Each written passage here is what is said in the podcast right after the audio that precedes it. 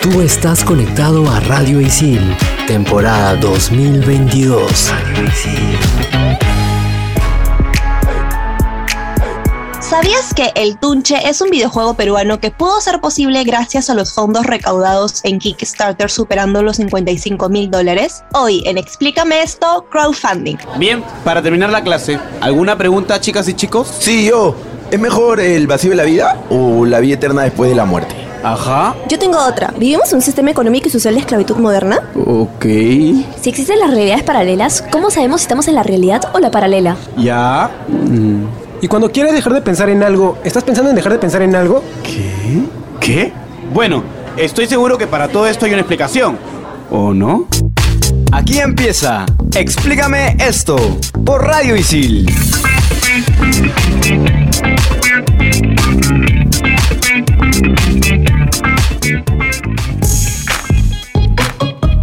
¿Qué tal? Bienvenidos a Explícame esto por Radio Isil en esta temporada 2022. ¿Qué tal chicos? ¿Cómo están? Estoy en compañía obviamente de Andrea y de Renzo. Hola chicos, yo tengo mucho frío la verdad, pero estoy bien. Un mes eh, donde hay cambio de estación y por supuesto hay un nuevo tema en Explícame esto. Espero chicas que estén muy bien porque el día de hoy, como dice Andrea, hay frío y siempre es bueno juntarse con los amigos, hacer una, una chanchita y comerse una sopita, ¿no? O un ramen para el frío. Pero hablando de hacer chanchitas, el tema de hoy, ¿qué es el crowdfunding? Bueno, juntar dos términos ingleses. Crowd de multitud, founding de financiamiento, por lo que es fácil deducir que esto se refiere a una nueva manera de conseguir dinero para un proyecto, pues apelando de forma abierta a un grupo de personas para reunir estos fondos. Ajá, no es tan fácil como parece, eh, porque el crowdfunding, que también se le conoce como micromecenazgo, consiste básicamente en esperar, en confiar, no sé, que un montón de personas donen dinero o inviertan dinero, ya luego vamos a hablar de los tipos de crowdfunding que existe, que proporcionen dinero para que puedas hacer realidad un proyecto. Ahora, este nombre apareció en 2006 cuando Jeff Howe y Mark Robinson, editores de la revista Wired, unieron las palabras multitud y subcontratación para identificar procesos en los que muchas personas se unen para crear soluciones que beneficiarán a toda la comunidad. Pero yo quiero decir algo. ¿Qué es eso de micromecenazgo, por favor? Hablemos de esa palabra que no es nada centennial, obviamente. Es un mecenazgo pequeño, a nivel micro. También hay que hablar un poco de mecenas, porque no mucha gente está familiarizada con este Los término. antiguos egipcios. un saludo para Martín, que seguro se acuerda de los egipcios cada vez que los ve. Bueno, no tenemos que ir tan lejos, esta vez tenemos que ir al- a finales de la Edad Media, una época que es catalogada como un poco elitista o eh, oscura, vamos a decirlo así, porque el conocimiento estaba reservado para unos cuantos. En el Renacimiento se le da una nueva, un nuevo aire, una nueva dimensión a los estudios de arte que habían sido dejados de lado en esta época, digamos, del medioevo. Entonces empiezan a aflorar em, ciencias como la filosofía, la matemática, la poesía, el arte, como dijimos, y este movimiento cultural estuvo impulsado por la burguesía, una nueva clase social que fue juntando dinero gracias al comercio y se, mm, desarrolló su vida en varias ciudades. Entonces, los burgueses que hicieron, apoyaron a varios artistas, querían demostrar que eran una clase culta, se interesaron justamente en la pintura, la escultura y decidieron pues apoyar a, a jóvenes talentosos, promesas que iban a ser, bueno, el sol de hoy las conocemos como leyendas dentro de su campo. Ajá, pero recordemos que en esa época recién estaba empezando el movimiento renacentista, entonces obviamente eran artistas emergentes que salían. Y eh, si bien es cierto, Italia fue el centro de todo este movimiento renacentista,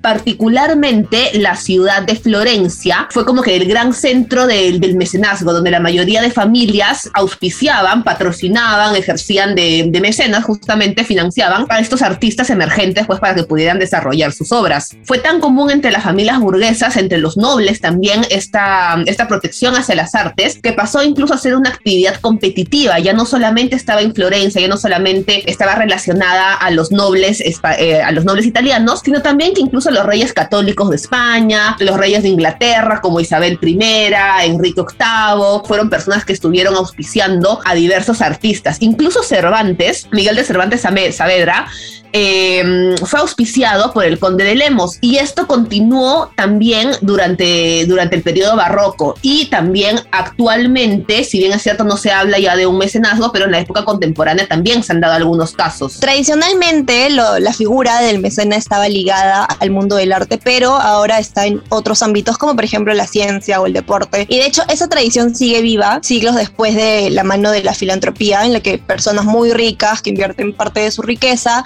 en investigar, promover proyectos en el ámbito de la cultura, la ciencia, la medicina, el bienestar social, entre otros. Está por ejemplo Bill y Melinda Gates, Mark Zuckerberg, Elon Musk, etcétera, que son ejemplos de multimillonarios que realizan donaciones para crear proyectos culturales, mejorar la educación, defender el medio ambiente, etcétera. Siguiendo con la línea de los mecenas, tenemos que recordar que la idea de solicitar financiación de forma pública viene de lejos. Ya para el año 1885, el editor Joseph Pulitzer utilizó su periódico The World para hacer un llamamiento a la participación de los ciudadanos para recaudar fondos con los que pagar el pedestal de la Estatua de la Libertad en Nueva York. A cambio, se ofrecían reproducciones del monumento en miniatura por aportaciones mayores a un dólar. En aquella época, un dólar era bastante plata. La campaña fue un éxito y en unos meses se consiguieron varios millones de dólares necesarios para hacer la instalación de la estatua. Pulitzer imprimió los nombres de todos y cada uno de los que hicieron posible, sin importar si habían contribuido con una moneda de 10 centavos o un dólar. Me encanta,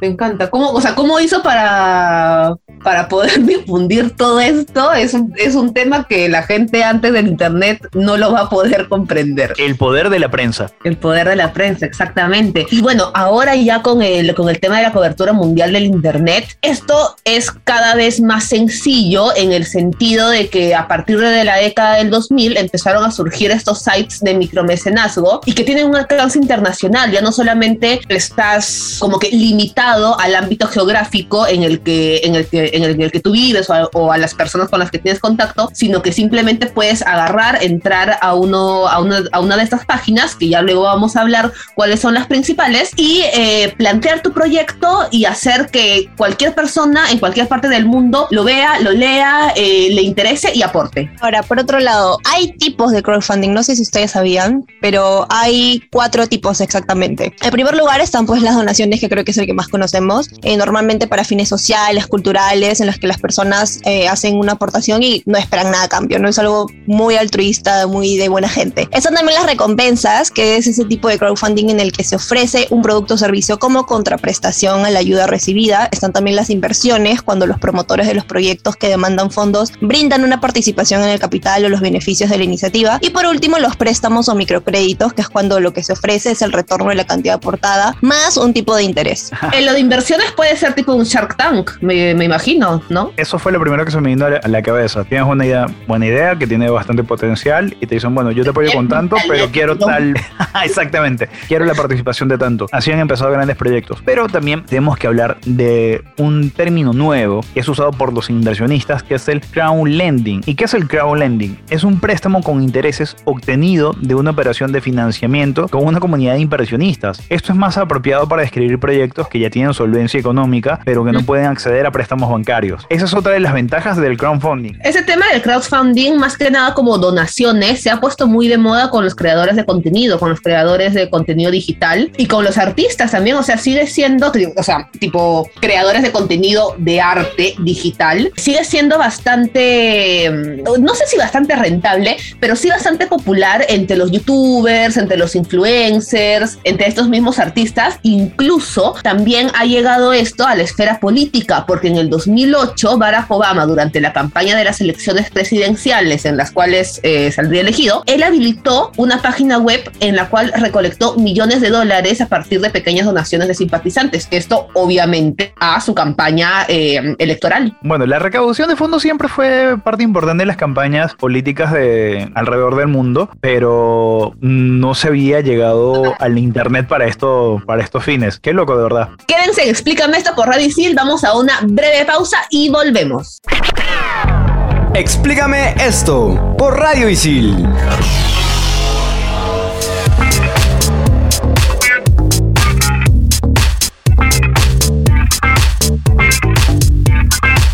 Estamos de vuelta aquí en Explícame esto por Radio Isil y esta vez venimos con la frase célebre. Espera, no, Claudia, por favor, el protocolo. La frase célebre llega gracias a Leonardo da Vinci. El ingenio humano nunca imaginará una invención más hermosa, más simple o más directa que la naturaleza, porque en sus inventos no falta nada y nada es superfluo. ¿Qué decir de Leonardo da Vinci? Genio de la pintura, inventor. Muchos inventos que se tienen hoy en día, digamos que él los había vislumbrado. Un adelantado a su época. Un adelantado a su época y pudo llevar a cabo todas sus pinturas y proyectos gracias a sus mecenas. Ahora sí, vamos a hablar justamente de eh, las plataformas que permiten justamente esta recolección de fondos, el crowdfunding. A ver, estos micromecenajos. Vamos a empezar por la primera, que es Kickstarter, que es una corporación norteamericana que en marzo de 2014 llegó al billón de dólares de recaudaciones comprometidas a través de 5.7 millones de personas es una plataforma para proyectos creativos y para ello han creado categorías donde tiene que estar su producto sí o sí. Si no está en esas categorías, olvídate. Estas son arte, cómics, danza, diseño, moda, cine, porque sí, hay proyectos de compounding para cine, gastronomía, juegos, música, fotografía, publicaciones, tecnología y teatro. A ver, la apuesta de Kickstarter eh, es todo o nada. Tú eliges el dinero que necesitas y los días para poder reunirlo. Máximo 60, aunque recomiendan que no pase de 30 días, eso sí. Tienes mucha probabilidad de éxito si consigues la financiación de la plataforma. Te van a hacer ingresar el dinero cobrándote un 5% de lo recaudado. Si no consigues llegar al objetivo, Kickstarter no te cobrará el dinero de tus donadores y lo mejor del caso, no recibes nada. Esta plataforma fue lanzada en el 2008 y hasta enero del 2021 había recibido más de 5.5 mil millones de dólares por 19 millones de patrocinadores que financiaron 510 mil proyectos. Y a eso eh, se queda con el 5%, ¿ah? Es buen negocio. Vamos a hacer una plataforma así, creo. Confirmo eso. Bueno, por otro lado, creo que está más conocida Patreon o Patreon, como lo conozcan. Yo he visto a varios creadores de contenido utilizar esto realmente. Sí, sí, sí, sí. Era más común, creo. Sí, básicamente es igual, pues tiene este sistema del crowdfunding en el que como usuario puedes donar cierta cantidad de dinero mensual a tus creadores favoritos para apoyarlos y hacer pues que sea como su fuente de, dinero, la verdad. Te cuento algo interesante de Patreon. Y esto le va a gustar a la gente que es periodista y sobre todo que le gusta el periodismo deportivo. Hay un chico español que se llama Rafael Escric, creo que tiene unos 25 años.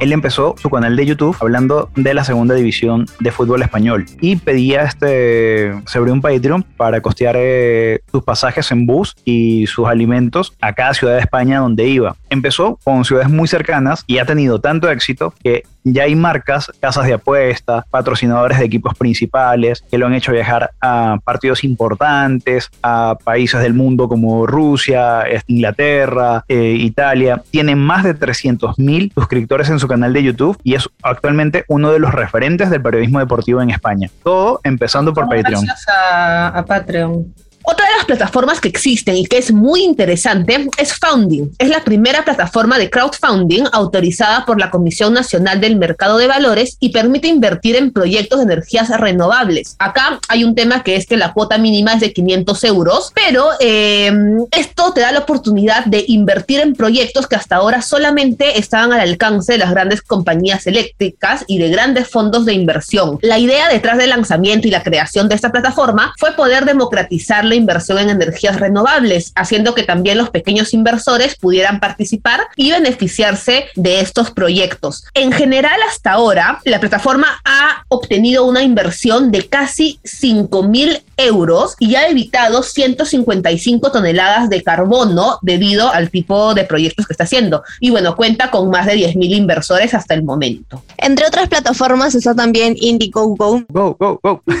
Tal cual. Es también norteamericana y es muy parecida a Kickstarter, solo que esta se puede traducir al castellano también, al español. Y cambia algunas cosas, ¿sí? ¿no? Por ejemplo, entre las más importantes es que no tienes una meta en comparación a la otra, como ya habíamos comentado. Aunque no llegues al total recaudado, ellos te ingresan lo que has recaudado. Y hay que tener cuidado con esto porque aunque no consigas lo que tenías propuesto, tienes que cumplir tus recompensas y si necesitas todo el dinero que pedías para arrancar tu proyecto te puede llevar una gran sorpresa. También tenemos que hablar de Ulule.com, es la plataforma líder de crowdfunding en Europa. Abrió en España su filial europea, tiene oficinas en Barcelona a comienzos de 2017, aunque bueno, ya tenía bastante tiempo en España. Y es igual a Kickstarter, funciona con el método de o todo o nada. Y obviamente siempre hay un caso de éxito peruano en todo. Es el del videojuego Tunche, del que hablábamos al inicio en el Sabías que. Este es un videojuego que fue lanzado gracias a la gran recaudación, a la gran acogida que tuvo en Kickstarter. Los creadores originalmente pusieron una meta de 35 mil dólares, pero al final obtuvieron 55 mil 395 dólares, fue aportado por 1080 patrocinadores. Obviamente sobrepasaron las expectativas totalmente y bueno, pudieron lanzar este videojuego en el 2021 que está disponible para las diversas plataformas de Nintendo, PlayStation, incluso para Windows y para Xbox. Mi pregunta es, ¿cuándo va a estar disponible para Android?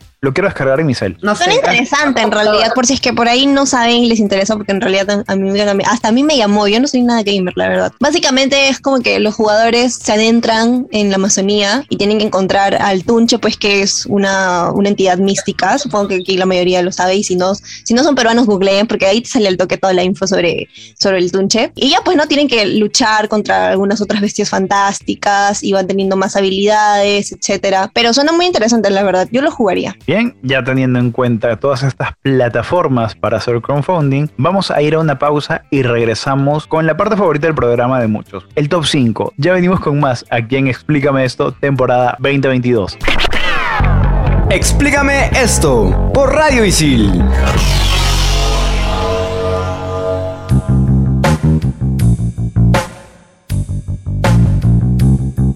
regresamos a mi bloque favorito porque está mi segmento favorito que es el top 5, esta vez con proyectos absurdos para crowdfunding. Y Claudia, te escucho. Top 5. Top 5. ¡Top 5! Top número 5. Chistes en el aire. Esta es la historia de Kurt Brownhouler, un estadounidense que pidió 4 mil dólares para que varios aviones pasaran con pancartas en el cielo de Los Ángeles todas las mañanas con un chiste, con una frase graciosa. El detalle es que consiguió el dinero y la gente cuando se despertaba por la mañana veía un avión con un letrerito que decía, oh Dios mío, estoy volando, viva en las nubes forever. Había otros muy extraños como decía, disculpen, pero ¿cómo se aterriza esto? Bien random, ¿no? Top número 4. Estatua de Robocop en el centro de Detroit. A ver, Brandon Wally recaudó 67 mil dólares para hacer realidad el sueño de un tuitero instalar una estatua de Robocop en el centro de la ciudad de Detroit. La estatua fue terminada en el 2021. Tuvo muchos retrasos porque, bueno, el escultor sufrió una enfermedad grave, se recuperó, llegó la pandemia. Al final de cuentas, en febrero del 2021 ya tenemos estatua. Top número 3 ensalada de papa. Zach Brown un día se metió a una plataforma de crowdfunding y pidió 10 dólares para crear una ensalada de papas. Sí, suena muy estúpido, lo sabemos. El problema es que más de 7 mil personas dieron donativo y se logró recaudar 55 mil dólares. Lo bueno es que Brown hizo videos comentando actualizaciones del proyecto, mandó a hacer camisetas, gorras, mercancía del proyecto de la ensalada de papa. ¿Qué tipo de ensalada de papa habrá sido esa con todas, con toda esa Top número 2, el arca oculta. Cuatro amigos en Florida quisieron construir el arca de Noé, pero según las indicaciones que daba la Biblia, pidieron un millón y medio de dólares para construir la estructura de 155 metros de longitud, 15 metros de alto y 26 de ancho. Además, querían hacer un parque temático con animales de cada especie, como dicen las Santas Escrituras. Bueno, no lograron el cometido del millón y medio, solamente recaudaron 825 dólares, porque 33 personas tuvieron fe en ellos. 34, yo, yo, lo hubiera, yo lo hubiera apoyado. Top número 1. Puglet. Esto es graciosísimo y muy increíble. En el 2015, Kevin Broccoli, no estamos inventando, de verdad ese es su nombre, un ciudadano de Rhode Island pidió 5 mil dólares en Kickstarter para recrear la obra Hamlet de William Shakespeare con perritos pugs. Todos los actores serían pugs y había recompensa por cada monto de donación. A ver, si donabas 10 eh, dólares tenías una entrada de show, si donabas 100 tenías dos entradas y la oportunidad de acariciar a todo el elenco y un video del pug que interpreta Hamlet y si dabas mil dólares te daban 10 tickets, un meet and greet con todo el elenco de los Pug y el director. Si aportas esa frase, Kevin Broccoli te preparaba un plato de espagueti. Recaudó 5.035 dólares de 196 donantes y realizó la obra que se puede ver en un video, pero tienes que comprar los tickets, eso sí. Claro, o sea, lo, lo chévere, lo alucinante acá, no solo es que eh, consiguió tipo los fondos que, nece- que necesitaba, sino que hizo realidad la obra, agarró, la grabó, la subió a un repositorio y ahora si tú quieres ver la obra de los Pugs haciendo Hamlet, tienes que rentarla, alquilarla por 48 horas. El pata sigue haciendo plata. Si, pudieran ver mi cara, ¿de qué? Sí, bueno, la- amiguitos, la- ¿cuándo hacer nuestro proyecto? Bueno, yo A creo que si podemos aprender algo de este programa es que no hay ninguna idea loca, solamente hay que saberla plantear y... Hay que saber no so- venderla, ideas locas hay. Hay que saber convencer a la gente de que, de que te financie. Porque hay más personas locas que aceptarán invertir en ti. No, y lo más importante, que siempre hay gente que de alguna o de otra manera va a creer en tus sueños. Oh, Eh, Frase motivacional de la semana. oh. y bueno, hasta que llegamos en este programa de Explícame esto por Radio temporada 2022. Hacemos un crowdfunding a ver si nos comemos, aunque sea un- unas empanaditas o salimos a almorzar todos. Claro, en un restaurante veggie para Andereita. Estén atentos a nuestras redes sociales que vamos a estar ahí publicando nuestros próximos, nuestros próximos proyectos. Chao, chao, muchas gracias. Chao, chao. Tú estás conectado a Radio Isil, temporada 2022. Radio Isil.